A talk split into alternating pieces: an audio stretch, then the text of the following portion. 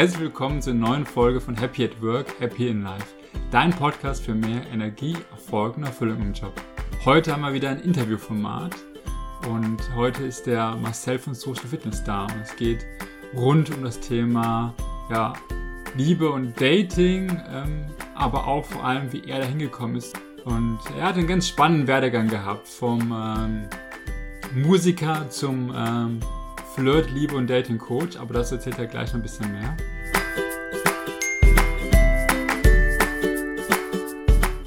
Hallo Marcel. Moin, moin, lieber Patrick. Vielen Dank für die Einladung. Sehr gerne. Ja, schön, dass du da bist. Ähm, vielleicht, genau, erzähl doch noch mal kurz äh, ein, zwei Worte, was du aktuell treibst. Und dann können wir noch mal ein bisschen zurückgehen, wo du auch mal gestartet bist. Alrighty. Also, genau, aktuell bin ich Coach für Liebe, Flirt und Dating. Seit 2016 haben wir ein kleines Team aufgebaut von acht Leuten mittlerweile und wir helfen Männern und Frauen zu ihrem einzigartigen Liebesglück. Genau, so kann man das kurz und knackig zusammenfassen. Das klingt ja schon mal gut. Aber du bist ja mal ganz woanders gestartet. Ähm, zumindest hatte ich äh, gehört gehabt, es war ja mal, Musik war ja mal ursprünglich mal deine Leidenschaft. Wann war das? Wann ging das los? Und äh, ja, nimm uns mal mit in die Schuhe damals. Wann war das? War das als Kind, als Jugendlicher? Wann entstand das mit der Musik und wie verlief das Ganze? Genau, das Ganze hat begonnen, als ich 13 war. Da habe ich angefangen, Posaune zu spielen. Kam durch einen Musiklehrer und ich bin da immer mehr reingerutscht und innerhalb kürzester Zeit bin ich relativ gut geworden. Dementsprechend habe ich viel Unterstützung erfahren, habe mir den einen oder anderen Preis eingeheimst und von da aus ging es dann weiter. Also natürlich Posaune gespielt, aber nachher kam auch Komposition und Arrangieren noch dazu. Also Stücke für Orchester und Big Band zu schreiben und beziehungsweise bereits vorhandene Songs immer weiter zu orchestrieren, damit es für ein Orchester spielbar ist. Und mittlerweile, genau, Social Fitness. Genau, ja, aber ich will da noch ein bisschen einsteigen, weil das ist ja schon mal ähm, sehr spannend.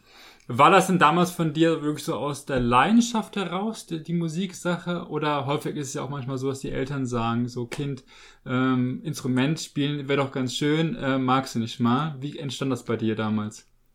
Hm. Bei mir war das eher weniger Klischee an dieser Stelle. Meine Eltern haben sich scheiden lassen, als ich relativ jung war. Und da war ich ungefähr drei oder vier. Und ich habe einen älteren Bruder, der ist zweieinhalb, nee, dreieinhalb Jahre älter als ich. Und das war immer gut, weil wenn wir am Wochenende bei meinem, bei unserem Vater waren, war es so, wir konnten uns gegenseitig unterhalten, haben uns irgendwie ausgetauscht, haben irgendwelche Spiele gespielt, natürlich auch gezockt am Computer. Und dann war das so, dass mein Bruder in ein Alter kam, wo er ein Interesse hatte, auf einmal rauszugehen. Also als ich dann so 12, 13 war, war er nachher so 16, 17. Und auf einmal war ich dann teilweise abends alleine zu Hause und habe gemerkt, hey, irgendwie ist das langweilig hier und alleine habe ich keine Lust am Computer zu sitzen und ernsthaft zu zocken. Und parallel dazu kam dann der Musiklehrer an der Schule mit dem Instrumentenkarussell an und hat die einzelnen Instrumente vorgestellt. Natürlich hat er die Instrumente vorgestellt, die die wenigsten spielen wollten. Also klischeemäßig ist ja immer Klavier, wollen immer viele spielen, das Saxophon wollen viele spielen und ja, Trompete ist auch noch ganz gut und Geige auch, aber er hat vor allen Dingen Instrumente vorgestellt, die halt nicht ganz so begehrt sind. Unter anderem Posaune. Und dann hat er die Posaune einmal rumgeben lassen, jeder hat da reingespielt, auch reingepustet. Und bei mir kam direkt ein Ton raus. Ich wurde gleich als Naturtalent abgestempelt, obwohl es keine große Kunst ist, da einen Ton rauszukriegen. Man muss halt nur seine Lippen zusammen machen. Aber ja, das war quasi denn der Beginn. Und von da an war es dann so, ich hatte halt jedes Wochenende immer die Posaune mit und habe eigentlich von Freitagnachmittag bis Sonntagabend durchgehend geübt. Dementsprechend, weil ich da eine gewisse Energie und ja, ein bisschen Einsatz gezeigt habe, bin ich auch schnell besser geworden. Und war das wirklich so, hast du da schon konkrete Ziele damals gehabt oder war es einfach wirklich nur kompletter Spaß, das einfach gemacht, weil du Spaß hattest oder hattest du schon ein bestimmtes Ziel, Wettbewerb oder was auch immer vor Augen? Ehrlich gesagt, kein bisschen. Also bei mir war es so, bei uns an der Schule gab es eine Schulbig Band, die fand ich toll. Und nachdem ich so zwei, drei Monate Posaunenunterricht hatte, meinte ich dann zu meinem Posaunenlehrer, ich habe Lust da mitzuspielen. Und das war rein zufällig auch der, also mein Musiklehrer damals war auch mein erster Posaunenlehrer. Und der hat auch gleichzeitig die Schulbig Band geleitet. Was ganz gut war, weil dann bin ich direkt an die Noten gekommen. Konnte damals noch gar keine Noten lesen, aber mhm. ich sag mal, bei der Posaune teilt man das immer in Zugposition ein und habe mir dann über jede Note die Zugposition äh, geschrieben und mir immer die Musik, also die CDs dazu angehört und habe dann alles einfach mitgespielt, bis ich das einigermaßen spielen konnte und nach ja, so fünf, sechs Monaten war ich dann in der Lage, in der Big Band mitzuspielen. Und ja, so kam das dann peu à peu und dann kamen da irgendwie noch andere Instrumentallehrer, die mich gesehen haben und gemerkt haben, hey, der Junge hat Potenzial, der ist irgendwie motiviert, eifrig dabei. Dann kam ich auch gleich ein halbes Jahr später, nachdem ich ein Jahr Posaune gespielt habe, in die Big Band der Lübecker Hochschulen, Salt Peanuts. Das war auch ganz interessant. Das war auf jeden Fall auch eine sehr lehrreiche Stunde, weil ich da einer meiner Mentoren getroffen habe, den lieben Jan-Christoph Mohr, dem ich sehr viel zu verdanken habe und der mich quasi immer unterstützt hat. Weil vor allen Dingen, ich sag mal, meine Eltern waren geschieden, das war nicht immer ganz so einfach für mich. Und Janni war immer jemand, der für mich da war. Und so hat das dann immer mehr seinen Lauf genommen. Dann habe ich da irgendwie gespielt. Ein Jahr später kam irgendwie ein Professor aus den USA hier nach, äh, nach Deutschland. Ich bin ja in Lübeck groß geworden. Nach Lübeck, da gab es irgendwie eine Kooperation, da hat mich auch, er selbst hat lustigerweise Posaune gespielt, hat gesehen, dass ich motiviert bin, hat mich irgendwie zu irgendeiner Veranstaltung nach Hamburg mitgenommen, meinte, hey, hast du da und da Zeit am Wochenende? Meinte ich ja klar. Also, mit 14, 15 ist man ja relativ frei. Ich bin dann auf einmal in das Landesjugend Jazz Orchester Hamburg reingerutscht und dann von dort aus gleich die nächste Anfrage bekommen, hey, ein Trompeter, Benny Brown, auch sehr, sehr motivierter Trompeter und auch Pianist, also auch musikalisches Genie eigentlich dieser junge Herr, beziehungsweise mittlerweile nicht mehr ganz so jung. Aber genau, Benny hat dann damals auch an der HFMT, also an der Hochschule für Musik und Theater studiert, hat unter anderem jetzt, bevor Roger Cicero gestorben ist, bei Roger viel mitgespielt, spielt in der NDR Big Band, ähm, Revolverhate etc. Also einer der Top-Trompeter in Deutschland. Und der hat mich damals dann gefragt, hey, wir suchen noch einen Posaunisten in der Hafen T Big Band, also in der Hochschule für Musik und Theater. Und ich dachte so, ja, mit 15 so, hey, warum nicht? Ist doch eine best, die beste Chance. Und ja, wie gesagt, ich war immer zur richtigen Zeit am richtigen Ort und habe dadurch immer mehr Möglichkeiten bekommen. Weil da habe ich dann Wolf Kerschek kennengelernt und es hat sich alles immer weiter entwickelt. Ja, spannend. Aber du hast dann ganz normal die Schule noch abgeschlossen? Oder wie war der Status bei dir? Äh, ja, ich, ich habe das Ganze abgeschlossen, allerdings auch, obwohl ich muss sagen, ich glaube, ich, ich weiß mein Abi-Schnitt gar nicht mehr. Ich habe das alles so mit Ach und Krach geschafft, aber wenn wir ehrlich sind, so meine Lehrer damals waren sehr tolerant. Also die haben mich auch sehr unterstützt. Die haben gesehen, okay, sagen wir, der Junge weiß, was er will, so visiert seine Musik an und das läuft alles bestens. Aber wenn man ehrlich ist, so meine Mathe-Tutorin, also ich hatte Mathe-Musik-LK, also Leistungskurs in der Oberstufe. Und meine Mathe-Tutorin hat damals mal meine Anwesenheitsquote ausgerechnet. Ich glaube, die hat bei 40 Prozent gelegen. Krass. Also ich hatte nachher, musste ich auch noch zur Schulleitung, zu Frau Kehler. Äh, das war auch sehr schön und ja, dann haben wir, sind wir halt in Dialog gegangen. Sie meinte halt auch, hey, mündlich ist es schwer, dich zu benoten, also sorg dafür, dass du immerhin gute Klausuren schreibst. Und ich war schon fauler Hund, aber wenn es ums Überlegen Leben ging, habe ich mich halt immer ein, zwei Tage vorher hingesetzt und dann für die Klausuren gelernt, was sehr gut lief meistens. Außer nachher, ich dachte, im Abi könnte ich das auch machen, habe ich dann dachte, okay, zwei, drei Tage ist für das Abitur vielleicht ein bisschen zu hart. Ich setze mich mal so vier, fünf Tage vorher hin. Und ja, hatte dankbarerweise sehr, sehr nette Mitschüler, die mir bei Zuruf auch gerne mal geholfen haben und ausgeholfen haben. Aber letzten Endes, ja, das war schon mit Arm- und Beinbruch bin ich da durchgeschlittert quasi. Was sehr gut ist. Also ich bin dankbar, dass ich die Chance hatte, ein Hochschul, äh, nicht ein Hochschul, sondern mein Abitur irgendwie bekommen habe dadurch.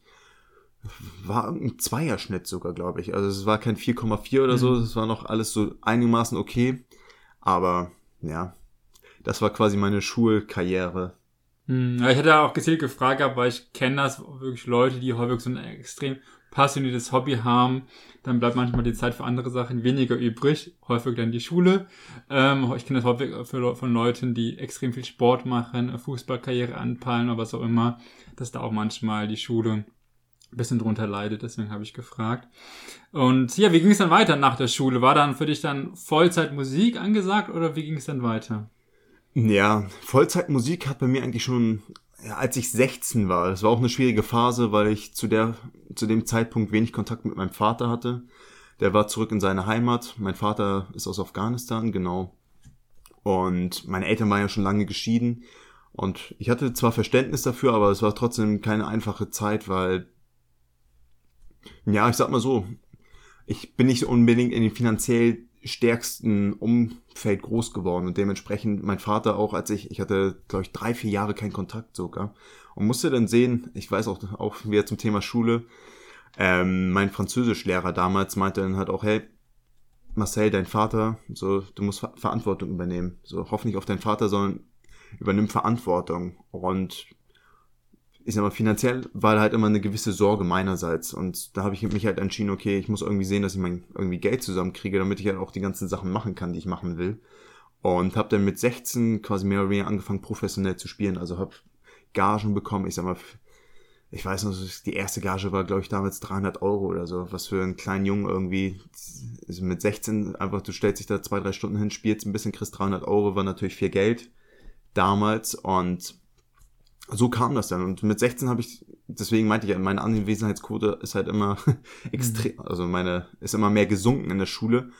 Und ich habe das dann halt quasi schon hauptberuflich während der Schule die ganze Zeit gemacht. Auch damals ein Geografielehrer meinte zu mir, Marcel, Sie sind in erster Hinsicht immer noch professioneller Schüler und nicht professioneller Musiker. Also sind Sie, seien Sie bitte anwesend. So, natürlich habe ich so den Appell verstanden, aber für mich war es okay, ich hatte auch damals gespielt, noch mit der Schule, äh, die Schule abzubrechen, habe mich dann aber dagegen entschieden, dachte, okay, ich mache es einfach so weit ich komme nebenbei. Und das lief auch alles. Also ich hatte echt Glück, wie gesagt. Ich glaube, theoretisch hätte ich noch nicht mal mein Abitur bei dieser Anwesenheitsquote bekommen dürfen. Habe aber Glück gehabt, dass ich da sehr viel Unterstützung bekommen habe und die Lehrer mir sehr wohlgesonnen waren. Und dann, als ich mit der Schule fertig war, war es dann auf einmal so, hey, ich bin die ganze Zeit schon am Reisen. Ich sag mal, ich habe die Hälfte meiner Jugend- und Teenagerzeit geführt, entweder in der Bahn, im Flugzeug oder halt irgendwie im Auto verbracht, weil ich halt immer zu irgendwelchen Gigs, zu irgendwelchen Aufnahmen und so weiter gefahren bin. Und ja, dann war ich so, oh, sehr lustig, Wehrdienst sehr, sehr wichtiger Punkt. Du bist noch im Jahrgang, wo du Wehrdienst machen musstest, oder? War der letzte Jahrgang, ja. Ah, okay, sehr, sehr gut. Ich wäre theoretisch auch der letzte Jahrgang gewesen. Ich bin 90er Jahrgang. Welcher bist du? 89er? Äh, 87 bin ich gerade. 87, ah, okay, okay, okay. Ähm, bei mir war es nicht damit so, ich, Benny Brown, der war nämlich damals auch beim Bund und meinte, hey, Marcel, du kannst Musik machen und gleichzeitig quasi deinen Wehrdienst absolvieren. Ich war gar nicht der Letzte, jetzt habe ich auch Quatsch erzählt, hast recht. Mein Bruder hat danach auch noch Wehrdienst gemacht. Also, aber kurz, also ein paar Jahre später hat es auf jeden Fall aufgehört. Dann warst du wahrscheinlich der Letzte, ja. Genau. Ähm, hatte mich dann bei der Bundeswehr für den, für das Orchester beworben. Ähm, und das war sehr interessant, weil ich dann halt äh, zum Vorspiel eingeladen wurde. Die haben das auch alles angenommen mit Kusshand. Ich war dann da und kam dazu dieser Kaserne, habe mich eingespielt und als ich mich dann beim Einspielen ein bisschen umgedreht habe in diesem Raum, habe ich dann so diese Ecke gesehen, eigentlich nur geleerte Hartalkflaschen, so wirklich so ein, zwei Quadratmeter in der Ecke des Raumes haben, ja, haben die eingenommen. Und ich dachte dann so, okay, ist das wirklich das Umfeld, in dem ich sein möchte? Beziehungsweise ehrlich gesagt, ich halte halt auch nicht viel von Gewalt. Also ich bin tief im Herzen sicherlich Pazifist an dieser Stelle. Und ja, hab dann vorgespielt, hab dann auch den Platz bekommen, hab dann aber zum damaligen Zeitpunkt war es ja mit von Gutenberg in der Debatte, okay, soll der Wehrdienst abgeschafft werden, ja oder nein, und hab dann einfach nur noch gepokert. Ich habe halt immer auf dem letzten Drücker habe ich noch mal eine nachträgliche Kriegsdienstverweigerung äh, gestellt oder eingesendet, hab dann immer alles auf den letzten Drücker aufgeschoben, aufgeschoben, aufgeschoben und schwuppsdiwupps war ich dann der erste Jahrgang, der keinen Wehrdienst mehr leisten musste. Und dann war ich auf einmal so, okay, Wehrdienst, also muss ich jetzt nicht machen, jetzt bin ich einfach so, da, was soll ich machen? Okay, ich sag mal, soll ich jetzt mein Leben lang das machen, was ich gerade mache? Und bin dann dummerweise auf die Schnapsidee gekommen, beziehungsweise dummerweise nicht, aber ich bin dann nochmal auf die Idee gekommen, hast du was, bist du was? Also bin ich nochmal auf die Idee gekommen, Musik zu studieren. Und habe mich dann beworben. Das erste Mal war weniger erfolgreich, weil ich hatte nur auf ein Pferd gesetzt, dachte HFMT hier in Hamburg, kenne ich, so ist alles entspannt. Hab dann aber, war so dermaßen nervös, dass ich halt wirklich, ja, nicht sonderlich gut vorgespielt habe. Dementsprechend habe ich halt auch das Resultat bekommen, wurde nicht angenommen. Im zweiten Jahr dachte ich dann, okay, ich bewerbe mich in Hamburg, Berlin und Köln. Also in Hamburg, äh, in Deutschland sind das die groß, oder die hoch, wie nennt man das denn? Äh, die, ja, das sind quasi die Städte, wo die, wo der Jazz am präsentesten ist. Mhm. Und hab dann überall auch vorgespielt, dankbarweise überall auch einen Platz bekommen. Also die Nervosität hat sich dann im zweiten Jahr abgelegt komplett und hatte dann die freie Wahl und dachte dann, okay, Hamburg kenne ich schon, von hier aus kann ich dann weiter expandieren, kann quasi die Kontakte, die ich bereits habe, immer mehr nutzen.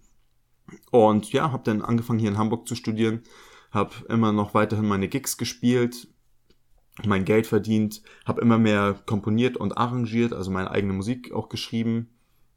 Und so kam das dann, dass ich dann nebenbei studiert habe und auch ehrlich wie, ehrlich gesagt, wie in der Schule, nachher hatte ich wenig Motivation, wirklich das Studium zu machen. Also ich, vielleicht ist es auch so eine persönliche Geschichte meinerseits, dass ich, ja, so ich muss immer eine gewisse Sinnhaftigkeit erkennen.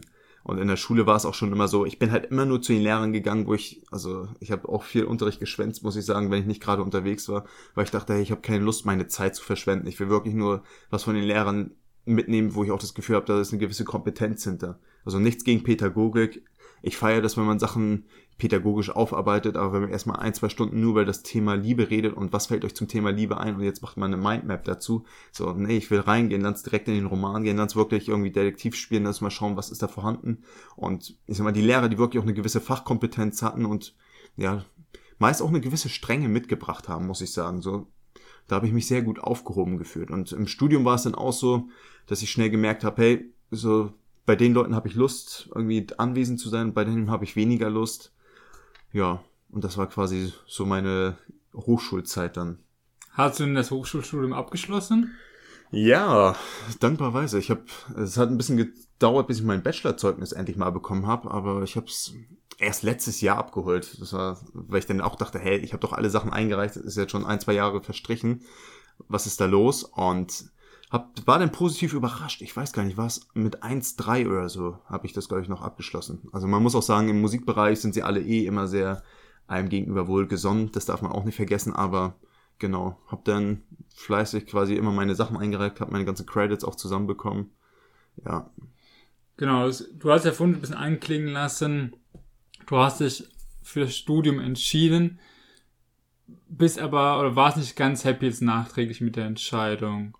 Stimmt mm. das so? Und was würdest du vielleicht halt auch Leuten raten, die vielleicht auch jetzt an der Stelle stehen, wo die sagen irgendwie, ich bin passionierter Musiker oder habe sonst irgendwelche Passionen, die ich ausübe und bin überlegen, das noch quasi vielleicht das Zertifikat von der Hochschule zu bekommen. Was würdest du diesen Leuten jetzt sagen? Also konkret auf den Musikbereich bezogen, das lässt sich nicht auf alle Bereiche übertragen, weil es ist einfach so, wenn man im medizinischen Bereich unterwegs ist, wenn man im juristischen Bereich unterwegs ist, da brauchst du halt einen offiziellen Abschluss. Aber in meiner ganzen Musikerkarriere war es immer so, keiner hat gefragt, ob ich einen Abschluss habe. So, das Einzige, was die Leute interessiert hat, hey, kann er spielen, ja oder nein? Kann er Musik schreiben, ja oder nein? Kann er arrangieren, ja oder nein? Und es ging einfach am Ende des Tages immer um Fähigkeiten. Und natürlich kann man sagen, hey, ich sag mal, im Rahmen eines Studiums hat man nochmal wirklich gebündelt die Zeit, sich mit gewissen Themen auseinanderzusetzen. Aber wenn Leute zu mir kommen und mich fragen, hey, würdest du es empfehlen, Musik zu studieren? Dann würde ich immer sagen, und das ist natürlich auch für meinen Menschentyp gesprochen, erstens, du musst wissen, was du willst. So. Für mich war es damals so, wäre ich nochmal an demselben Zeitpunkt gewesen, hätte ich nicht nochmal studiert, sondern ich hätte gezielt bei den Leuten Unterricht genommen, wo ich wirklich das Gefühl hatte, hey, da habe ich mich krass weiterentwickelt. Da habe ich wirklich für mich persönlich viel mitnehmen können. Und das ist auch so, wie ich mein heutiges Leben mittlerweile angehe. Ich habe auch nochmal wegen der ganzen Coaching-Geschichte dann überlegt, hey, soll ich nochmal studieren, soll ich dies oder jenes machen?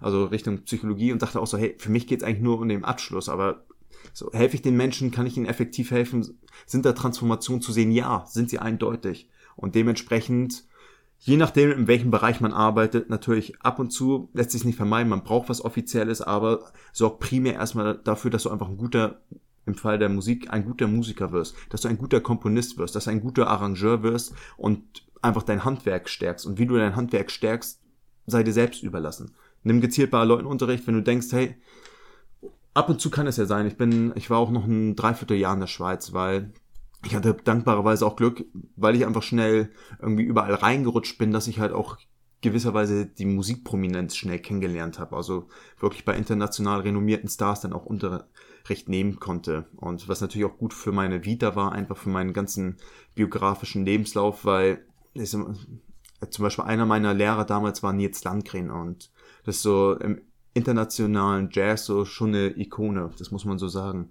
Und ich weiß noch, wir haben damals ein Big Band Konzert gespielt und Vielleicht kennt man ihn, weil er ist bekannt für seine rote Posaune. Und mein erstes Jazz-Album, was ich gehört habe, war quasi von ihm. Und dann auf einmal haben wir mit der Big Band äh, ein Programm mit ihm gespielt. Und nach dem Konzert bin ich dann zu ihm gegangen, so völlig nervös, super schüchtern. Und bin dann rübergegangen und meinte, hey, Nils, könnte ich mal eine Unterrichtsstunde von dir bekommen? Dann meinte, hey, ja klar, kein Problem, hier ist meine E-Mail-Adresse, schreib mir. Puff, und er hat sich so, hey, so einfach? Mhm. also Dreistigkeit siegt teilweise, auch am Ende des Tages. Und ich sag mal, ja, jetzt kommen wir lustigerweise schon ein bisschen zu tieferen Themen. Was für mich damals auch interessant war, ne, ich, was muss ich üben, damit ich gut werde auf mein Instrument, sondern was mich bei Nils vor allen Dingen immer beeindruckt hat, ist einfach, hey, dieser Mensch, ich sag mal, der wirkt so ausgeglichen, der wirkt so in seiner inneren Balance und vor allen Dingen, der hat so eine krasse Produktivität. Ich sag mal, damit man das erreicht, was er erreicht hat, muss man schon wirklich ein Machertyp sein. Und was mich damals während der Unterrichtseinheiten schon immer interessiert hat, war, wer ist dieser Mensch? Also viele stellen sich mal die Frage, was muss ich machen, damit ich zum gewissen Ziel komme? Aber für mich war damals schon quasi eine Ebene tiefer betrachtet das Ganze die Frage, wer muss ich sein, damit ich diesen Weg gehen kann, um an das Ziel zu kommen? Und da war dankbarerweise Nils einfach eine super krasse Inspiration für mich. Also jemand, der einfach wirklich viel erreicht hat, auf einem hohen Niveau Musik gemacht hat und alleine dadurch, dass ich mit ihm Zeit verbracht habe, ohne dass die Unterrichtsstunden waren auch immer sehr interessant. Man stellt sich das ja sicherlich vor, okay, die beiden sitzen jetzt in einem Raum und spielen einfach gemeinsam Posaune, aber so war es keineswegs. Wir saßen da und haben uns zwei, drei Stunden lang einfach nur unterhalten und am Ende der Unterrichtseinheit meinte er dann noch so, ja, Marcel, wir sollten vielleicht auch noch mal ein bisschen Musik machen. Und ich so, okay, lass noch mal ein Stück spielen. Aber als ich dann dieses Stück gespielt habe, habe ich meilenweit besser gespielt als davor.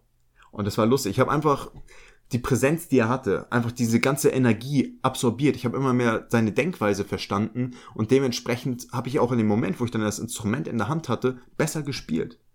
Und das ist krass. Genau, einfach durch sein Sein hat er mich inspiriert. Hm, ja, spannend. Das heißt, genau, es ist also viel einfach über die Denkweise kommen oder über die veränderten Denkweisen bei dir.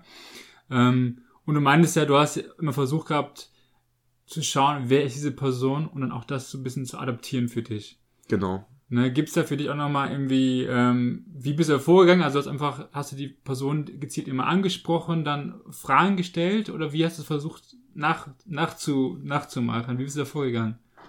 Es war damals ein relativ natürlicher Prozess. Als ich dann im Gespräch war, also ich hatte dankbarerweise damals schon gewisse Social Skills mit an die Hand bekommen, und konnte immer gut mich mit den Leuten unterhalten und habe dann einfach die Fragen gestellt. Ich weiß gar nicht, hey, wie, denk, wie denkst du darüber, was machst du da, oh, wie gehst, würdest du das und das angehen? Und habe halt immer geschaut, hey, was steckt hinter der Fassade? Mhm.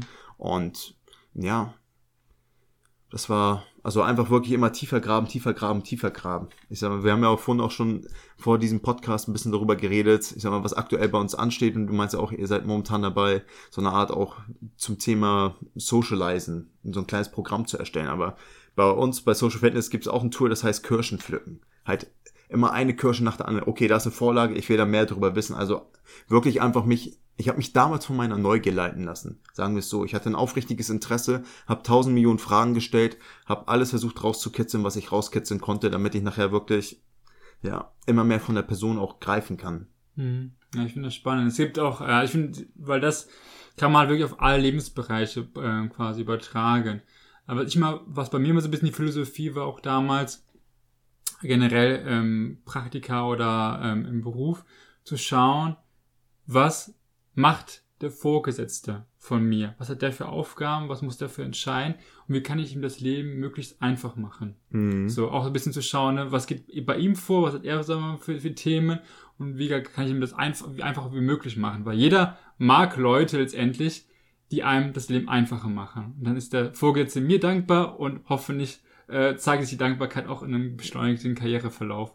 Und mhm. da finde ich wieder, spiegelt sich das auch ganz gut wieder, zu schauen, genau, was bewegt dem anderen, wie denkt er vielleicht auch, welche Herausforderungen hat er und wie kann man da unterstützen oder sogar vielleicht äh, die Denkweisen adaptieren und selbst äh, ähnlich denken, ja. um halt denselben Erfolg zu erzielen. Genau ich sag mal, dankbarerweise bei mir war es damals so, ich konnte halt immer unter dem Vorwand, ich will Unterricht nehmen. Mhm. Ich sag mal, mit den Leuten in Kontakt kommen. Obwohl ich auch ehrlich bin, ich sag mal, Leute wie Nils, die, die haben es nicht nötig zu unterrichten. Ich sag mal, die machen das einfach gerne, weil sie gerne behilflich sind. Und ein großer Punkt, der für mich schon immer im Raum stand, war einfach Dankbarkeit. Also ihnen immer wieder einfach gewertschätzt, ihm das mitgeteilt, vielleicht auch mal kleine Aufmerksamkeiten irgendwie mit an die Hand gegeben. Und das war für mich immer ein großer Punkt, einfach wirklich Respekt und Dankbarkeit gegenüber für mich Autoritätsperson zu haben. Natürlich grundsätzlich gegenüber allen Menschen, aber vor allen Dingen, weil er Zeit investiert, weil er eigentlich nicht darauf angewiesen ist. Aber letzten Endes ist es auch so, ich sag mal, wir tun gerne Gutes. Mhm. So, wir helfen gerne anderen Leuten, weil es uns das selbst auch ein gutes Gefühl gibt. Und das war in dem Fall auch so. Also, wie gesagt, Nils wäre nicht in der Lage gewesen, oder hätte es nicht nötig gehabt, mich zu unterrichten, keineswegs. Sondern er hat es einfach gemacht, weil er gemerkt hat, hey, das Potenzial und ich unterstütze dieses Potenzial. Ja, ich glaube, was auch wichtig ist, ähm, also wirklich, die Leute helfen gern, wie du schon gesagt hast. Und häufig zögern wir manchmal andere um Hilfe zu bitten, weil wir sagen irgendwie, dann kommen wir uns vielleicht irgendwie schwach vor und irgendwie vielleicht minderwertig, weil wir ja die Hilfe irgendwie von anderen brauchen. Aber das ja Schwachsinn ist. A, machst du manchmal der anderen Person eine Freude, weil die Person einfach auch Spaß hat, dir zu helfen und gleichzeitig jeder Mensch braucht irgendwie Hilfe bei bestimmten Themen. Deswegen ja. kann ich das gut nachvollziehen.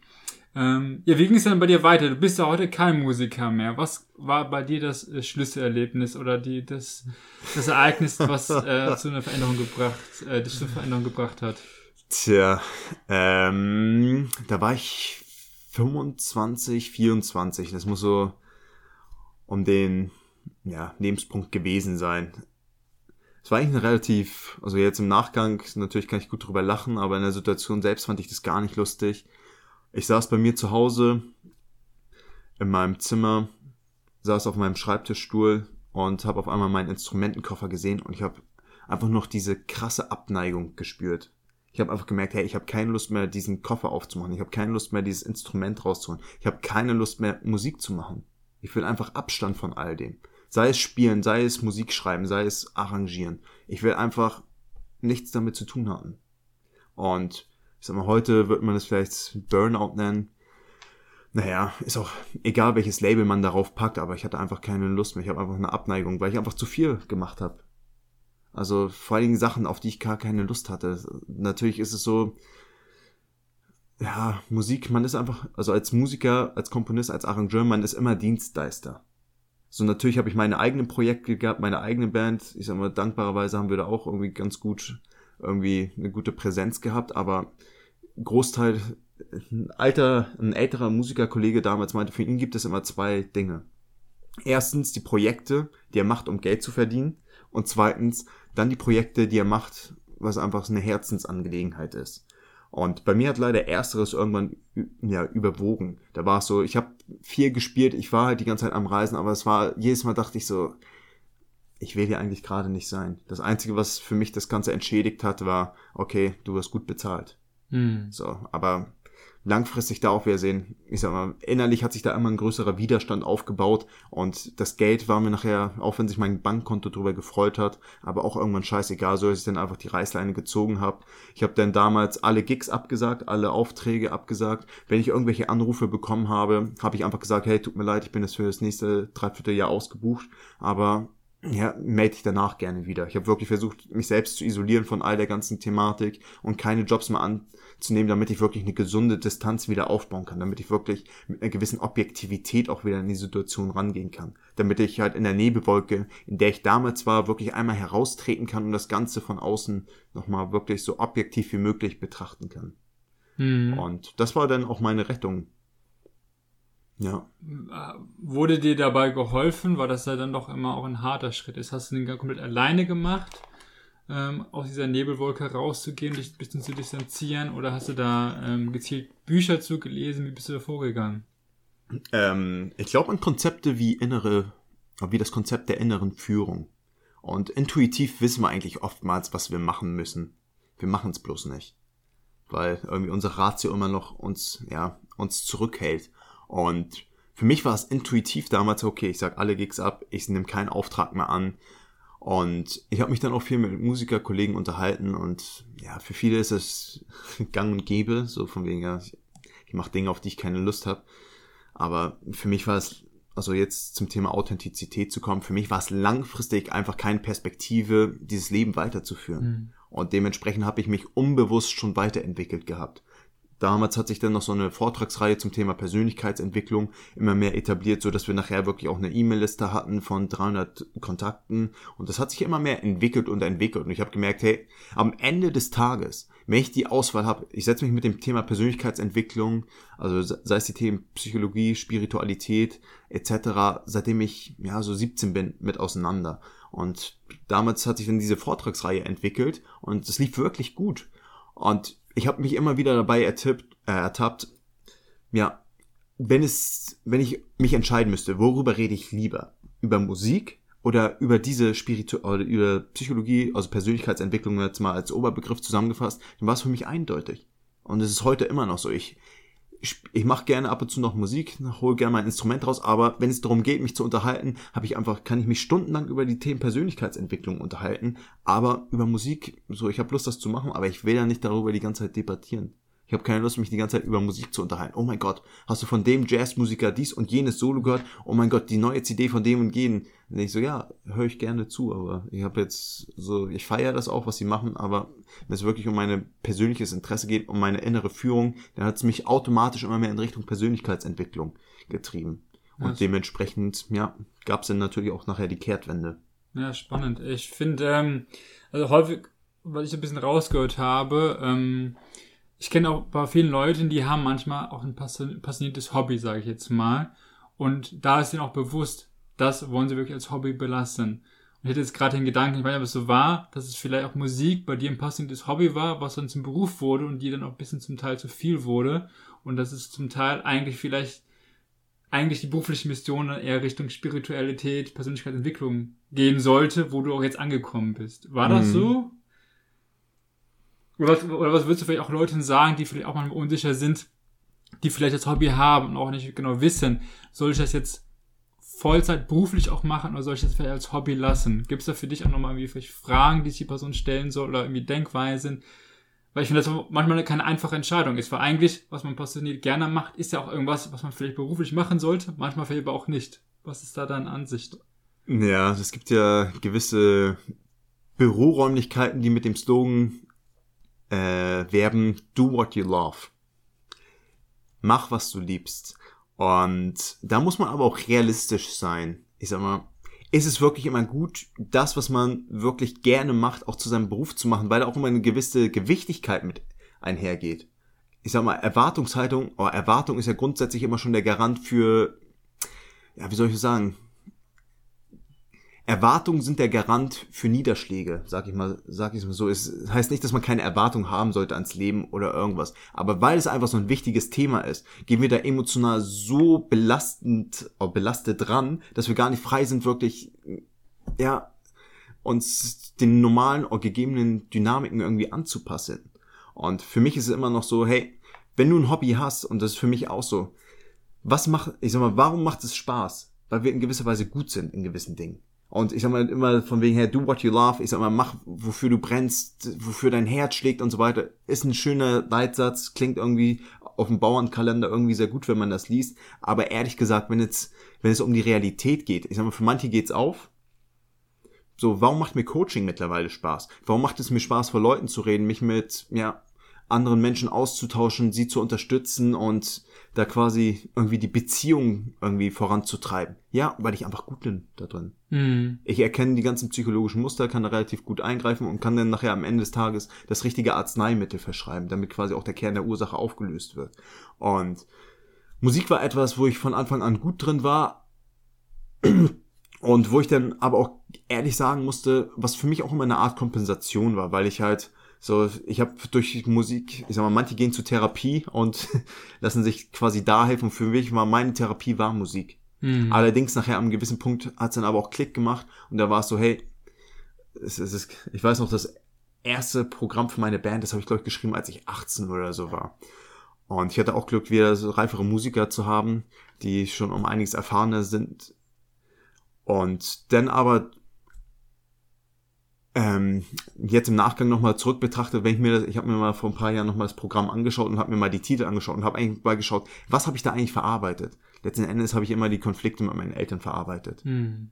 So, und das ist relativ, relativ interessant. So für mich war Musik einfach eine gute Art von Therapie, mich selbst quasi von meinen Emotionen zu befreien oder das Ganze mal zum Ausdruck zu bringen, das Ganze mal zuzulassen. Aber wenn ich nochmal am selben Punkt wäre, nee, ich genieße es einfach mittlerweile finanziell nicht darauf angewiesen zu sein, Musik zu machen, sondern wenn ich Musik mache, dann mache ich es nur noch wirklich, weil ich es gerade will, weil ich wirklich Lust darauf habe. Aber ab einem gewissen Zeitpunkt, das kann ein Hobby, quasi ein sehr, sehr passioniertes Hobby auch schnell mal tot machen, wenn man gut ist darin, aber die ganze Zeit gezwungen ist, auf einmal sein Geld damit zu verdienen. Es ist keine freie Aus, keine freie Entscheidung mehr, sondern es ist etwas, wozu wir gezwungen werden. Und ja, ja, ich glaube, das ist auch wichtig. Ähm, ich glaube, viele haben halt dieses passionierte Hobby. Und da ist, glaube ich, auch sich manchmal ganz gut zu fragen, warum macht's mir Spaß? Und welche Rahmenfaktoren macht's mir Spaß? Und also eine Freundin von mir, die liebt zum Beispiel zu schneidern. Aber sagen viele Freunde auch von zu ihr, hey, hast du nicht Bock, das beruflich zu machen? Ich so, nee, ich will's privat machen, weil ich mag's einfach, mir Zeit zu nehmen für Dinge und mich ein bisschen auszuprobieren. Und da muss man sich immer fragen, hat man diese Rahmenfaktoren auch noch quasi im beruflichen Kontext? Und sagt sie wahrscheinlich nicht, da habe ich wahrscheinlich Druck von, von, von, von oben, die sagt, jetzt mach mal ein bisschen schneller hier und weniger diese Freiheit. Und so war es ja bei dir bei Musik auch. Die wurden quasi vielleicht die Faktoren zum Teil genommen, die du eigentlich, die für dich ein bisschen die Musik auch ausgemacht haben. Mhm. ich glaube, das ist auch nochmal vielleicht interessant, vielleicht auch für den Zuhörer, das so ein bisschen mitzunehmen, sich zu fragen, ähm, ja, ist das noch gegeben? Ja. im beruflichen Kontext. Genau, du hast ja schon angeschnitten gehabt. Jetzt, äh, genau, ging dann für dich der Schritt im Bereich Coaching. Und genauer gesagt, dich hat ja quasi das Thema äh, Liebe, Flirt und Dating gezogen. Wie, genau. ka wie kam das auf? War das für dich sozusagen direkt klar, so irgendwie, es muss Liebe, Flirt und Dating sein? Oder hast du da auch für verschiedene Themen abgewogen? Wie, wie kam das? Hm. Äh, die Reise hat natürlich so das ein oder andere Manöver eingenommen, aber wenn ich ehrlich bin, ja, der Grund, warum ich damals das erste Buch über Psychologie, über Körpersprache gelesen hat, habe, war, es war meine zweite Freundin, genau, Michelle. War für mich ein bisschen wie Liebe auf den ersten Blick. Ich habe sie damals gesehen und war so, okay, puh, also fand sie wirklich gleich von Anfang an toll. Allerdings äh, ich will jetzt nicht irgendwie Liebesgeschichten hier auspacken, aber es war trotzdem sehr süß. Wir, nach langem Hin und Her hat es dann doch geklappt, dass wir uns mal endlich treffen. So, das lief auch noch alles über Facebook und so, also gar nicht so straight line, sondern ja, so, ich war halt ein bisschen süß und schüchtern an der Stelle. Und ja, das dank, dankbarerweise hat sich das dann nachher alles über Facebook ergeben. Und obwohl ich wusste, hey, sie mag mich, wir haben wirklich schon viel geschrieben, wir haben uns viel ausgetauscht und so weiter, war es bei den Dates so, ich war verunsichert und da habe ich mir versucht, Sicherheit zu generieren, indem ich mir das erste Buch über Körpersprache durchgelesen habe.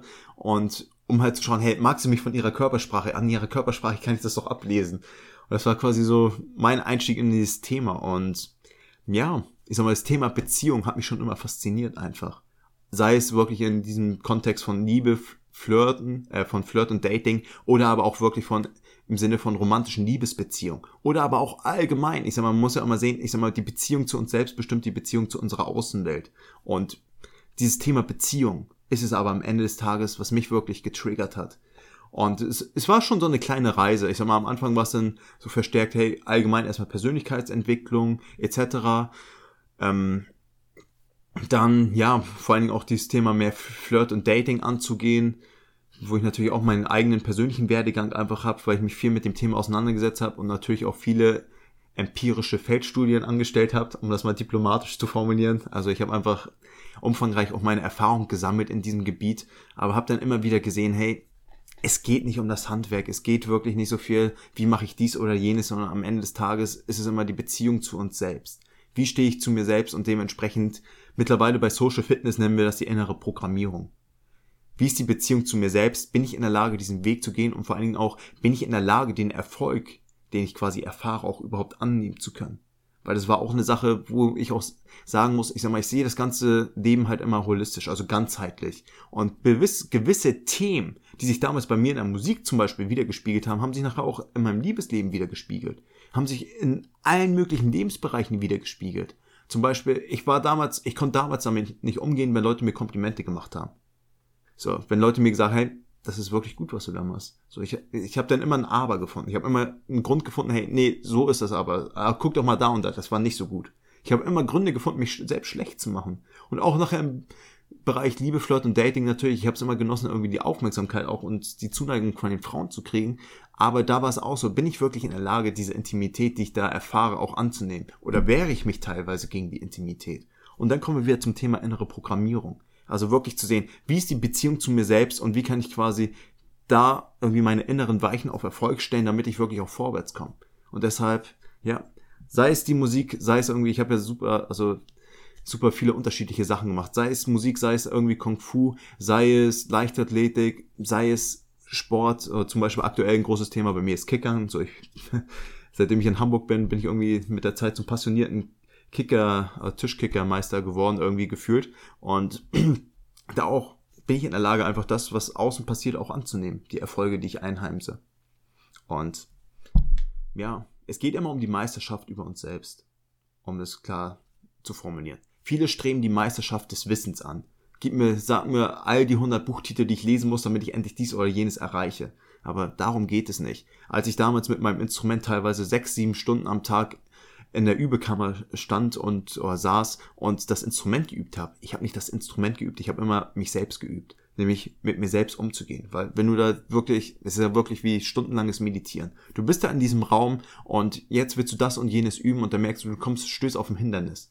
Und dann geht es darum, okay, wie ist das Konfliktmanagement? Wie gehe ich jetzt mit der Situation um? Bin ich in der Lage, das Problem runterzubrechen und peu à peu anzugehen? Oder aber, ja, verzweifle ich komplett? Und das ist quasi das, was mich immer interessiert hat. Egal, was ich gemacht habe. Sei es wirklich jetzt, ich sag mal, du bist ja auch Unternehmer, sei es jetzt um das Unternehmerische mittlerweile bei Social Fitness, sei es um das Coaching davor, sei es um was auch immer. Es geht immer darum, die Meisterschaft über sich selbst zu erlangen. Hm, ja, schön gesagt. Ähm, hatte jetzt noch ein paar Gedanken, äh, die bei mir in den Kopf geschossen sind.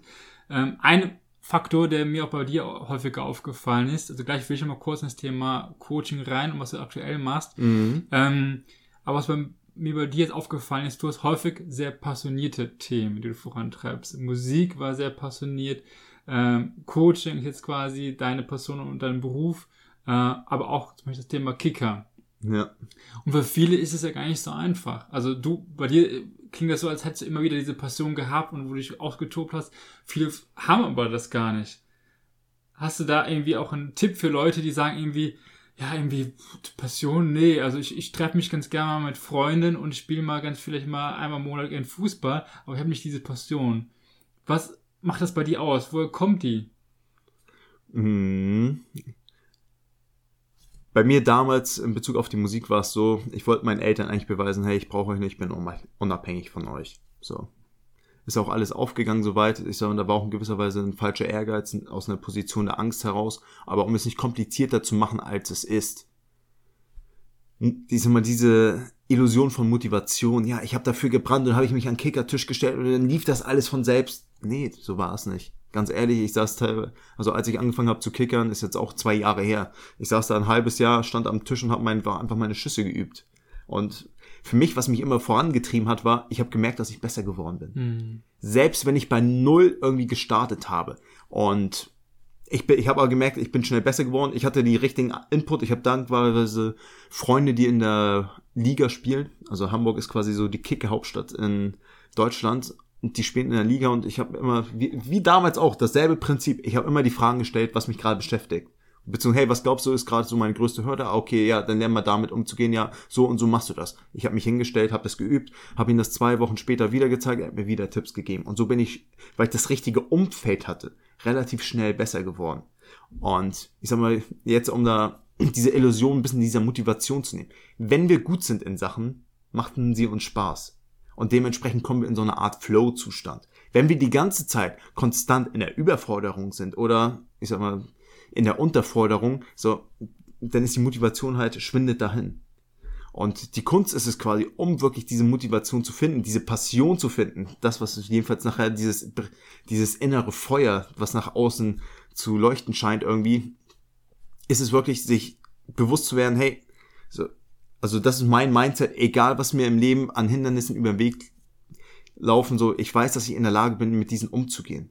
Und ist wie dasselbe. Damals, ob, ob ich mit dem Instrument da in diesem Raum stand und das gemerkt habe, oh, da ist gerade ein Hindernis, wie kann ich das quasi aufbrechen und quasi diesen Weg gehen? Oder aber auch, ja, sei es Kickern, hey, da, da ist jetzt, das ist jetzt die nächste Hürde. Fokus setzen, was ist wirklich, ich sag mal, äh, im Unternehmens, äh, unter, in der Unternehmensberatung nennt man das Engpassanalyse. Halt immer zu schauen, was ist gerade der aktuelle Engpass? Was ist quasi der Hebel, den ich bedienen muss, damit ich quasi den meisten Effekt habe? Und immer zu schauen, hey, unternehmenstechnisch, ich sag mal, es gibt immer einen Punkt, der gerade ein bisschen hinterherhängt. Sich auf diesen Punkt zu fokussieren und daran zu arbeiten. Das war für mich immer, ob es Kickern war, ob es Musik war. Beim Kickern war es okay, jetzt kann ich mit einem Dreier vorne ganz gut umgehen. Jetzt kümmere ich mich um meinen Fünfer und übe damit. Und so bin ich quasi immer besser geworden. Also Klarheit ist ein großes Wort. Sich darüber bewusst werden, hey, okay, ich will besser werden darin. Ich habe grundsätzlich irgendwie habe ich ein Interesse dafür und dann halt immer zu sehen, was ist gerade so der geringste Baustein, um den ich mich kümmern muss, damit ich quasi den nächsten Schritt gehe. Weil was viele auch machen, das sehe ich auch, und das hat auch wieder was mit, mit dem Typ Mensch, der man ist, zu tun. Ich sag mal, viele sind halt over the top. Ich sag mal, die wollen alles gleichzeitig und sofort. Und das muss man auch sagen, ich sag mal, lustigerweise in der Psychologie wird es ja auch immer wieder beschrieben. Der Erfolgsfaktor Nummer eins ist Resilienz. Und an dieser Stelle wirklich sehen, Resilienz resultiert quasi auch aus der Meisterschaft über sich selbst. Ich bin in der Lage zu erkennen, hey, da ist ein Problem oder da ist eine Thematik, die ich will, will, will ich für mich meistern und dementsprechend gehe ich auch den Weg. Aber ich sag mal, diesen Weg zu gehen, bedarf auch einer gewissen anderen Perspektive. Viele betrachten immer nur irgendwie diesen Weg und sehen ganz genau, hey, da will ich hin, aber da bin ich gerade noch nicht. Und obwohl sie vielleicht bei Null gestartet sind und schon enorm besser geworden sind, werfen sie nie einen Blick zurück und schauen, hey, wo bin ich eigentlich gestartet? Sondern sie sehen immer nur, ich bin ein Baustellenmensch, ich kann das noch nicht, ich kann dieses nicht, kann jedes nicht und ich muss weitermachen, weitermachen, weitermachen. Natürlich zieht das krass an Energie, wenn ich die ganze Zeit denke, ich bin nicht gut, ich bin nicht gut, ich bin nicht gut. Stattdessen auch mal sehen, hey, was habe ich schon alles geschafft? In welchen Weg bin ich schon gegangen bis dahin, wo ich gerade bin? Und welchen Weg bin ich noch gewillt, irgendwie zu gehen? Ich sag mal, ich finde zum Beispiel aktuell das Thema Unternehmer sein auch super interessant, weil es einfach ein Unternehmen spiegelt immer wieder die Persönlichkeit eines Menschen wieder. Und ich sag mal, mit den inneren Blockaden, die quasi der Unternehmer hat, ich sag mal, die spiegeln sich eins zu eins auch wieder in seinem Geschäft wieder. Und wenn man quasi ein Unternehmen skaliert, skalierst du auch immer die Probleme des Unternehmers mit. Und dementsprechend ist das quasi auch für mich so die beste Form der, äh, der Persönlichkeitsentwicklung, weil wir immer wieder mit unserer eigenen Persönlichkeit, mit unseren eigenen, eventuell auch Schwachstellen konfrontiert werden. Wir werden quasi gezwungen, in den Spiegel zu schauen, weil wir nicht mehr wegschauen können, weil spätestens wenn es um Geld geht, ich sag mal, da werden alle hellhörig und die Augen gehen auf, weil, hey, ja, wenn ich gewisse Eigenschaften reinbringe mit einem Unternehmen und das quasi ja, dazu führt, dass ich halt krasse Verluste einfahre, ja, dann bin ich gewillt, meine Augen zu öffnen. Und deshalb wieder die Meisterschaft über sich selbst, egal in welchem Lebensbereich, Augen öffnen, ehrlich sein mit sich selbst und um das Thema Passion nochmal anzugreifen, ja, sowas wie Passion, von wegen das Wort in die Wiege gelegt, glaube ich nicht dran, sondern es ist einfach auch eine gewisse Art der Selbstdisziplin, die man dann einhält und weil man diese Fortschritte sieht und sich auch selbst immer dafür belohnt, relativ schnell auch gut weiterkommen kann. Hm. Ja, vor allem ist mir jetzt gerade auch aufgefallen, wo du es gesagt hast, dass du wirklich sehr darauf fokussiert bist, wirklich einen Schritt nach dem anderen zu tun. Ne? Viele, wie du vorhin schon kurz erwähnt hast, haben vielleicht das grobe Ziel vor Augen, aber sehen halt vielleicht einen langen Weg, sind vielleicht geben dann schon vom langen Weg auf, weil die sagen, ach nee, so, ne, das ist mir zu, ja. zu anstrengend bis dahin. So, ähm, oder sehen halt, wie hart es ist, wenn sie losgehen, weil der Weg doch, doch, doch einfach länger dauert, als man meistens denkt. Und du hast wirklich schön mal gesagt gehabt, einen Schritt am anderen, vielleicht zu schauen, wie kann man das noch besser machen, wie kann man das noch beim Kicker, Kicker besser machen. Immer das nächste erst angeschaut. Und ich glaube, das ist so fundamental, warum viele auch einfach aufgeben, weil sie halt nicht den nächsten Schritt vor sich haben, sondern vielleicht das große Ziel schon, was einfach schon manchmal vielleicht ermüdend wirkt. Ja, es gibt lustigerweise, ah, wie heißt denn das nochmal?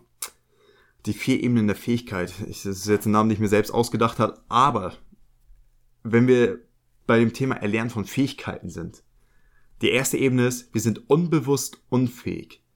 Ich weiß nicht, dass ich nicht Auto fahren kann, weil ich noch nie Auto gefahren bin. Dann die zweite Ebene, ich bin bewusst unfähig ich bin jetzt, habe mich das erstmal ans Lenkrad gesetzt und merke, okay, ich muss erstmal lernen, wie das mit der Kupplung und so weiter und mit der Schaltung funktioniert. Dann kommen wir zur Ebene, okay, ich gehe jetzt in die Fahrschule, ich bin bewusst fähig. Und dann die vierte Ebene, also ich muss mit sehr viel Konzentration quasi das Autofahren erlernen. Und dann nachher auf der vierten Ebene, ich habe ich hab mittlerweile so viel Routine aufgebaut, dass ich mir keine Gedanken mehr darüber mache, okay, wie funktioniert das jetzt mit der Schaltung. Ich bin unbewusst fähig. Jetzt darfst du raten, wo steigen die meisten Menschen aus auf diesen vier Ebenen? Bewusst, äh, unbewusst, unfähig, bewusst unfähig, bewusst fähig oder unbewusst fähig? Ja, wahrscheinlich auch der zweite. Ja. Das ist der Punkt, wo die meisten Menschen quasi aussteigen, weil sie einfach auf einmal mit der Realität konfrontiert werden. Hey, da ist etwas, was du üben musst. Ja. Und entweder du machst deine Hausaufgaben oder nicht. Mhm. Ja, sehr gut. Ähm, nee, finde ich, finde ich, finde ich super. Ähm, aber es ist manchmal gar nicht so einfach, das als Mindset zu verinnerlichen. Aber ich glaube, je häufiger man das hört und auch von Leuten wie dir hört, die es wirklich einfach leben und dann sehen, wie dann auch der Erfolg kommt, hilft das, glaube ich, einfach den Leuten. Zurück zum Thema Coaching, wo du jetzt aktiv bist. Wie bist du denn, wie bist du denn da vorgegangen? Also wir, ich versuche immer ein bisschen auf, auch aufzudecken für die Leute, wie geht man vor, wenn man irgendwie jetzt sagt, irgendwie, hey, ich habe Bock, Coach zu werden zum Beispiel. Wie bist du da vorgegangen? Was waren so die ersten Schritte, die du angepeilt hast? Ich bin ehrlich, meine Motivation war es nicht, ich will jetzt Coach werden unbedingt, sondern es hat sich wieder irgendwie durch meine innere Führung, äh, Führung selbst ergeben. Damals hatte ich diese Vortragsreihe und dann waren zwei Freunde da und beziehungsweise der eine war damals noch nicht mein Freund und ja, dann kamen die irgendwie nach dem Vortrag zu mir und meinten, hey, wir wollen ein Unternehmen gründen, Coaching-Unternehmen. Bist du dabei? Und das war für mich auch ein Wandel von zwei Jahren, weil ich war immer noch in der Identität, hey, ich bin doch Musiker, Komponist und Arrangeur. So, ich bin irgendwie jetzt nicht hier großartiger Coach oder irgendwas. So, ich, das ist ein Thema, was ich gerne mag, aber blub. Und dann meinte ich so, ja, ich kann euch gerne mal Feedback geben, weil das darf man auch nicht vernachlässigen. Ich bin halt seitdem ich 16 bin selbstständig. Ich war nie ernsthaft in einem Angestelltenverhältnis. Natürlich durch die Musik hatte ich immer meine Projekte und hatte da irgendwelche Zeitverträge, aber ich war nie richtig angestellt irgendwo. Und dementsprechend auch wieder zum Thema, hey, mit meinem Chef und ich dem helfen. Für mich war es so, ich hatte tausend Millionen Chefs irgendwie. Und leider muss ich auch sagen, es gibt wirklich nur zwei Hände voll Leute, wo ich sagen würde, das waren wirklich geile Chefs. So, für die hätte ich auch Lust, umsonst zu arbeiten. Auch nachher im Sinne des Unternehmerdaseins wäre eine schöne Sache, weil ich mir auch immer wieder die Frage stelle, ich sag mal, was muss ich für eine Unternehmenskultur entwickeln, damit die Leute auch wirklich Lust haben zu arbeiten, damit sie es nicht machen, weil sie gerade aus dem Pflichtbewusstsein jetzt ihr Geld verdienen, sondern weil sie wirklich sagen, hey, das ist etwas, wofür ich brenne. Ich glaube an diese Vision von Social Fitness. Und jetzt habe ich ein bisschen den roten Faden verloren. Was war nochmal die ursprüngliche Frage? Also wie man vorgeht, also wie du ah, okay. vorgegangen bist, um Coach zu werden, sagen, was deine, jetzt deine ersten Schritte waren. Also bei dir war es, klang es ein bisschen so raus, dir war das Ziel noch gar nicht klar, du bist so ein bisschen also einfach mal losgelegt. Einfach mal loslegen, was glaube ich auch immer wichtig ist. Ähm, aber das Gefühl vor, du hast Bock auf Thema Persönlichkeitsentwicklung, machst du einfach ein bisschen was. In dem Fall war es bei dir die Vorträge und dann ergeben sich manchmal Möglichkeiten. Und ja. du hast ja das Thema, du wurdest dann angesprochen. Genau, und dann haben wir, das war quasi die Geburtsstunde von Social Fitness. Wir waren drei Gründungsmitglieder und mittlerweile ist es so, ich sag mal, wir sind immer noch gut befreundet, haben uns alle lieb, aber mittlerweile, genau, bin ich quasi das einzig über übrig gebliebene Gründungsmitglied von Social Fitness.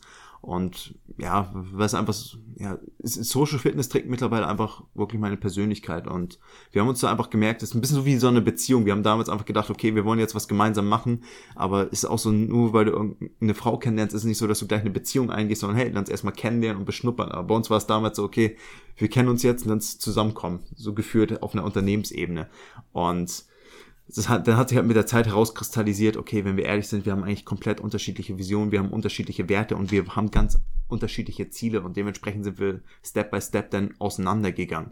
Aber das war quasi die Geburtsstunde von Social Fitness und dann natürlich, ich sag mal, okay, coachen konnte ich relativ schnell gut, weil ich sag mal, diese pädagogische Ader, ich hatte, ich war halt oftmals schon immer musikalischer Leiter von irgendwelchen Projekten, also habe auch Big Bands geleitet, Orchester geleitet und so weiter und dementsprechend, ich sag mal, im Musikstudium war es auch so, ich habe auch Pädagogik studiert und das lief alles gut.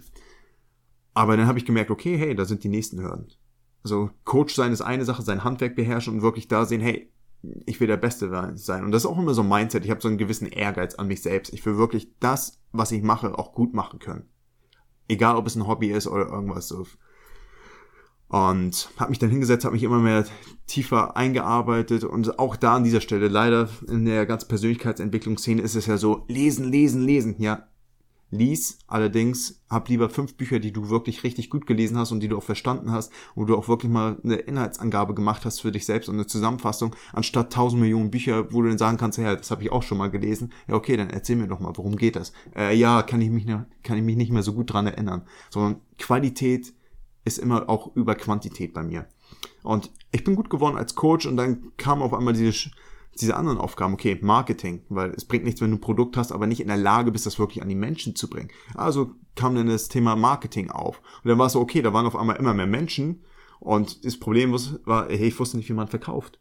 Dann haben wir, äh, habe ich mich auseinandergesetzt mit dem Thema Verkaufen. Und so haben wir quasi, ich sag mal, sind da, wenn man ein Unternehmen im Groben strukturiert. Es gibt immer quasi die Kundenakquirierung, dann gibt es quasi den Verkauf und dann gibt es quasi die Produktauslieferung. Und wenn man diese drei Themenbereiche gemeistert hat, so dann kann man relativ effektiv und gut als Coach unterwegs sein. Allerdings, das Handwerk alleine ist eine schöne Sache, aber bringt dich leider auch nicht weiter, weil wenn die Leute nicht wissen, dass du dieses oder jenes machst, kommen sie halt auch nicht zu dir. Aber das war quasi so der Werdegang des Coachings-Daseins. Mittlerweile, wie gesagt, sind wir ein achtköpfiges Team unterschiedliche Coaches. So, ich habe mich mehr oder weniger aus dem Coaching-Alltag ein bisschen rausgezogen, größtenteils, und kümmere mich wirklich vermehrt auch um die unternehmerischen Sachen, kümmere mich um die ganzen Prozesse, um die ganzen Automatisierungen etc. etc. Und da auch wieder zum Thema Meisterschaft. Anfang des Jahres haben wir unseren Online-Funnel aufgebaut und ich dachte auch so, ah, shit, das ist super viel Arbeit so wirklich eine gute äh, Präsentation zu machen, dann das alles noch zu automatisieren, E-Mails hinten ranzupacken, überhaupt eine Landingpage zu basteln, dann das ganze Formular zu erstellen, dass es wirklich nachher auch alles mit den Schnittstellen Hand in Hand übergeht. So, das ist Arbeit. Und da habe ich lustigerweise mich hingesetzt, habe einfach wirklich so, ein, so zehn Stationen aufgeschrieben. Ich habe das wirklich versucht, in die kleinsten Teile wie möglich runterzubrechen. Habe geschrieben, hey, Punkt eins, das machen, Punkt zwei, Punkt da, Babeluf. Dann nachher auch noch die Ads schreiben und so weiter und so fort. Habe das auf zehn Punkte runtergebrochen, habe eine Reihenfolge reingebracht und habe peu à peu diese Punkte runtergeschrieben. Also abgearbeitet. Und jetzt ist so, ja, der ganze Sales Funnel funktioniert und wir können mittlerweile einfach auf Knopfdruck Kunden generieren. Aber da auch wieder, das war ja, vielleicht anstrengender Weg, aber jetzt im Nachgang, ich freue mich, dass ich den Weg gegangen bin und jetzt steht das nächste Projekt an. Hm. Ja, ich finde bei dir immer, immer wieder schön raus, wie du wirklich Schritt für Schritt vorgehst, auch wo du meintest von, äh, du warst dann irgendwie Coach und musstest dann noch ein bisschen Verkauf lernen und Marketing und das war für dich nicht so direkt quasi, du hast nicht direkt das quasi komplette gesehen, dachtest, ach scheiße, ich muss jetzt als Unternehmer Marketing, Verkauf, alles machen, ein bisschen über, überfüllt, sondern du gehst einfach los und dann merkst du, ach, jetzt brauche ich aber mehr Kunden wie geht der Verkauf überhaupt? Dann ja. das dann. Okay, jetzt kann ich verkaufen, jetzt brauche ich noch ein bisschen mehr irgendwie Sichtbarkeit. Wie mache ich Marketing? Und das ist, glaube ich, extrem schön, das wirklich zu verinnerlichen, wirklich immer Schritt für Schritt zu schauen und wie du auch gesagt hast, häufig Ziele in kleine Schritte runterbrechen und dann einfach mal loszugehen, im ersten Schritt anzufangen und wenn das erfüllt ist, das nächste ähm, in Angriff zu nehmen. Finde ich sehr gut. Ähm, genau, jetzt bist du sozusagen, du bist jetzt ähm, erfolgreicher Coach für, für die Themen äh, Flirt, Liebe und Dating. Ähm, ich glaube, das ist auch ein Thema, was viele beschäftigt. Ich glaube, es gibt ja immer, eigentlich finde ich immer so mehr als zwei, aber zweimal große Themen, die viele passioniert beschäftigen. Das ist einmal das Thema irgendwie, finde ich, beruflich und auch das Thema partnerschaftlich. Was würdest du denn sagen, was sind so für dich so, so drei irgendwie auch vielleicht Erkenntnisse, was viele Leute falsch machen oder vielleicht Ratschläge, die du anderen Leuten geben würdest? Aus, aus, als Experte quasi. Ähm. Einfach so aus dem Nichts gegriffen, mhm. drei Ratschläge. Ich versuche es mal simpel zu halten. Den ersten habe ich eigentlich schon angedeutet. Die Beziehung zu deiner Außenwelt, beziehungsweise die Beziehung zu dir selbst bestimmt die Beziehung zu deiner Außenwelt.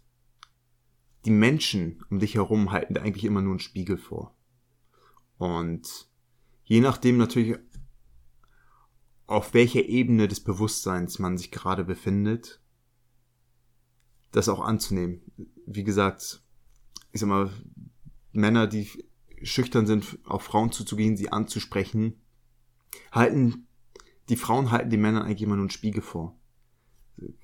Extremes Beispiel, wir hatten mal einen Klienten und in der ersten Session war das dann so, er hat halt irgendwie zehn Frauen angesprochen, oder also es ging noch nicht mal konkret darum, Frauen anzusprechen, sondern allgemein erstmal mit Menschen in Kontakt zu kommen, aber keiner dieser zehn Menschen ist angehalten.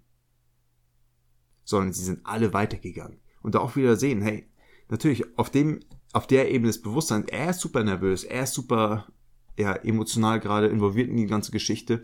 Wirklich mal zu schauen, hey, was sagt das eigentlich über mich aus? Was sind da eventuell für Anteile, die ich mit reinbringe?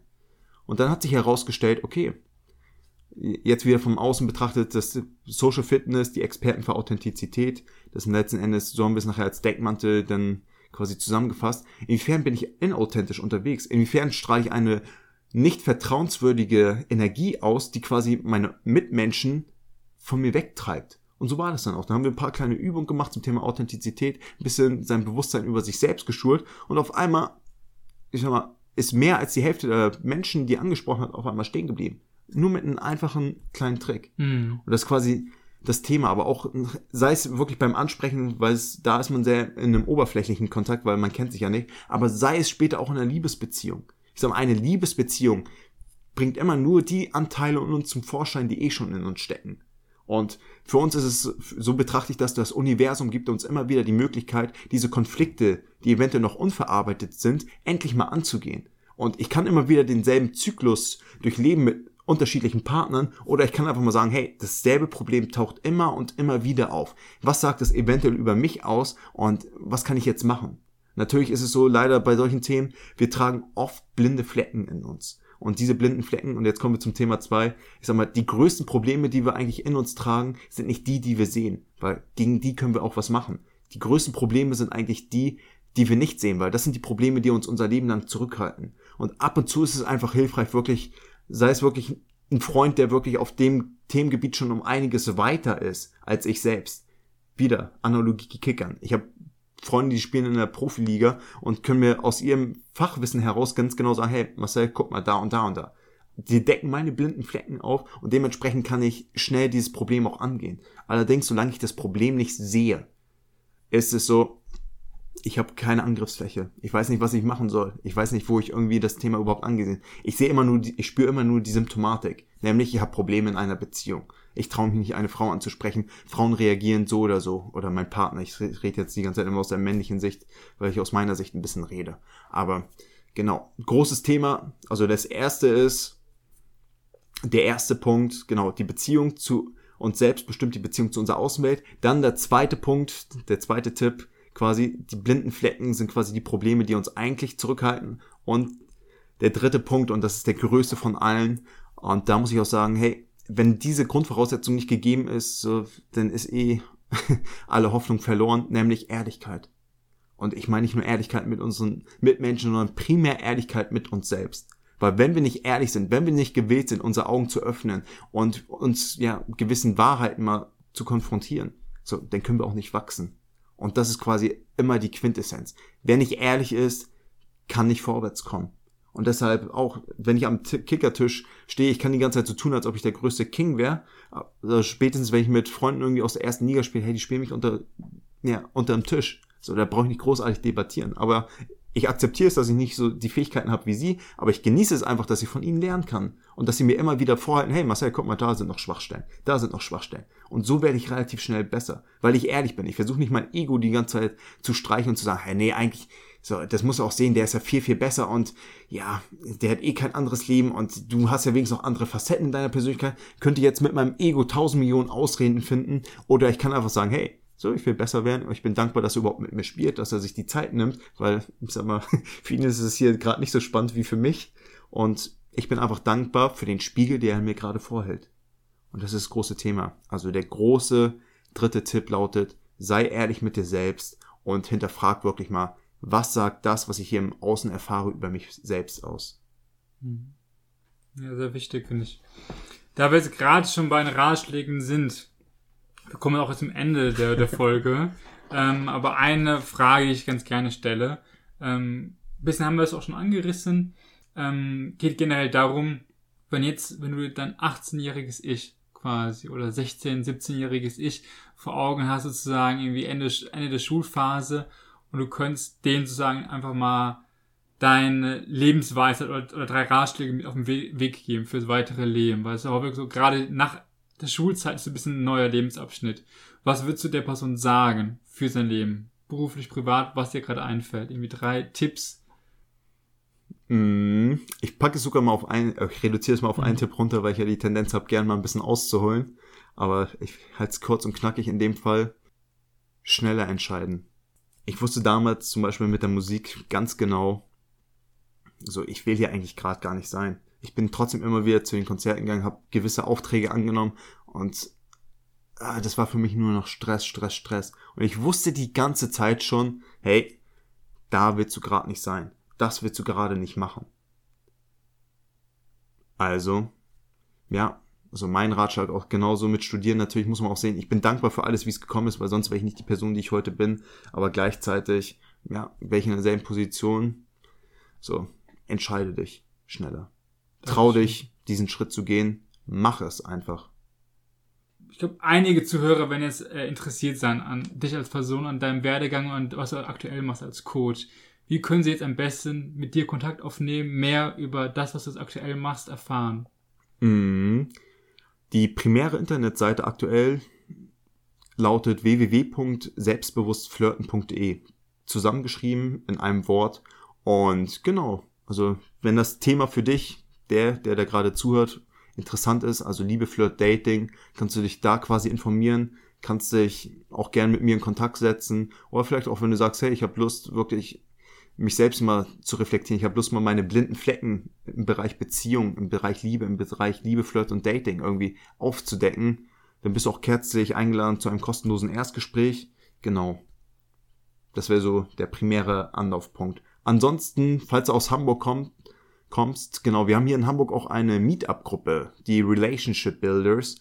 Genau, mittlerweile über die letzten zwei Jahren konnten wir eine Community von 2000 Leuten hier aufbauen wir haben auch mittlerweile noch eine Community in Zürich und in Wien sind wir auch dabei, gerade eine Community aufzubauen. Genau. Wenn du auch vor Ort bist, komm gerne zu unseren Events auf Meetup, Relationship Builders, entweder Hamburg oder Zürich oder Wien. Und ja, du bist jederzeit herzlich eingeladen. Und vor allen Dingen, auch wenn du Lust hast, gleichgesinnte Menschen zu, ja, zu treffen, mit denen du dich wirklich auch über solche Themen austauschen kannst, bist du da auch in sehr guter Gesellschaft. Ja, vielen Dank, Marcel. Ich fand es super spannend, ähm, das zu hören. Dein Werdegang ist einfach, finde ich, sehr inspirierend und ähm, glaub, bringt viel Weisheit mit sich, wie man vorgehen soll oder vielleicht wie man manchmal, manchmal nicht vorgehen sollte.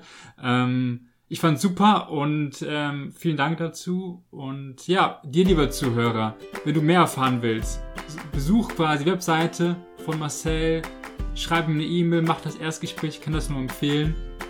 Und ich würde mich riesig freuen, wenn du uns auch einfach mal deinen, deine Meinung, deine Kommentare da lässt. Geh gerne auf unsere Facebook, auf unser Instagram-Account und schreib einfach mal, was dir besonders gut gefallen hat in dieser Folge oder was dir auch gar nicht gefallen hat. Wir freuen uns immer riesig über deinen Input und genau, um zu schauen, was können wir vielleicht für die Zukunft besser machen.